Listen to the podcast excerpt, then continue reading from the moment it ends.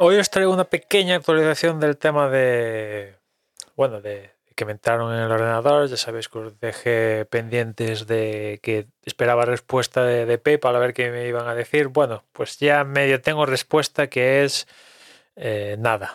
Mm, no hay pasta. No, no hay reembolso, ¿no? Estoy intentando otra fórmula a ver si cae, pero en fin, que ya lo doy por perdido. El caso Aparte de esto, eh, una de las cosas que he acabado haciendo y también me, han recomendado es eh, tema VPNs y tal.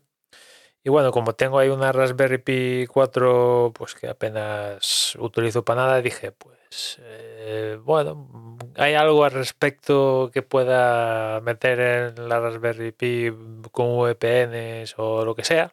Y sí, y sí, y la verdad que es muy sencillo. La conjunción p-hole y p-vpn utilizando WireGuard, en mi caso, pues la verdad es que es súper sencillo instalarlo y a mí en particular no me ha dado ningún problema, ¿no? Una vez tienes p-hole funcionando, haces el respectivo instalación del paquete de lo que sea de PVPN y sigues los diferentes comandos eh, que te va proponiendo, instalas WireGuard y bueno, WireGuard que tiene cliente en iOS, iPad y Mac. La verdad que es muy sencillo configurarlo, escaneas un código QR, se queda configurado, únicamente cuando lo quieres activar, lo activas y ya estás eh, utilizando el, VPN, eh, utilizando la utilizando la Raspberry Pi, ¿no? De momento sencillo, cómodo y sin ningún problema, ¿no? Evidentemente, para que funcione el, toda esta historia del VPN, pues se ha acabado abriendo un puerto, el, ese único puerto, a través de ese es donde va el VPN y ya una vez conectado al VPN, pues estaría como conectado a la red de casa, con lo cual ahí ya puedo, sin, necesidad de abrir chorrocientos eh, diferentes al final eh, puertos que abrirían la puerta que entre, pues únicamente conecto vía VPN este, que está todo encriptado y todo como, bueno, como funciona un VPN, vaya, en este caso WireGuard, y al estar ya, digamos que virtualizando desde el exterior la red de casa, pues es como estuvieras en casa, con lo cual, pues, más sencillo imposible.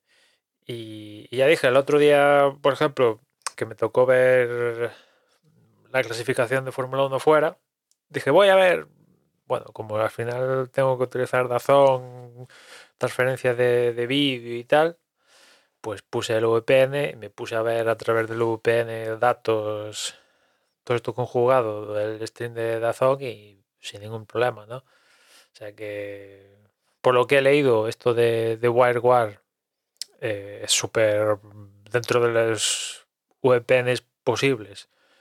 Es la leche y bueno, pues de momento estoy estoy satisfecho, ¿no? Porque bueno, antes no había utilizado VPNs más allá de hacer alguna la típica triguiñuela de conectarme como si estuviera en otro país para poder acceder al contenido de ese otro país en Netflix o uno de estos servicios. Ese es para lo que había utilizado yo los VPN y bueno, pues también tienen este esto, ¿no? Poder hacer esto.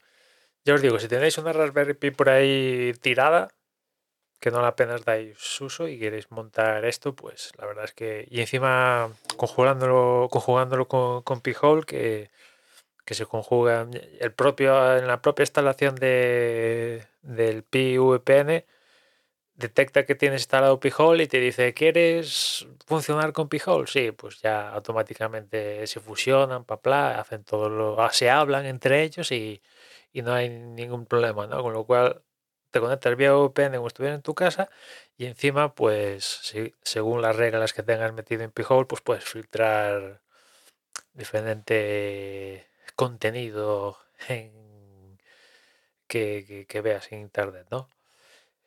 En fin, nada más por hoy. Ya nos escuchamos mañana. Un saludo.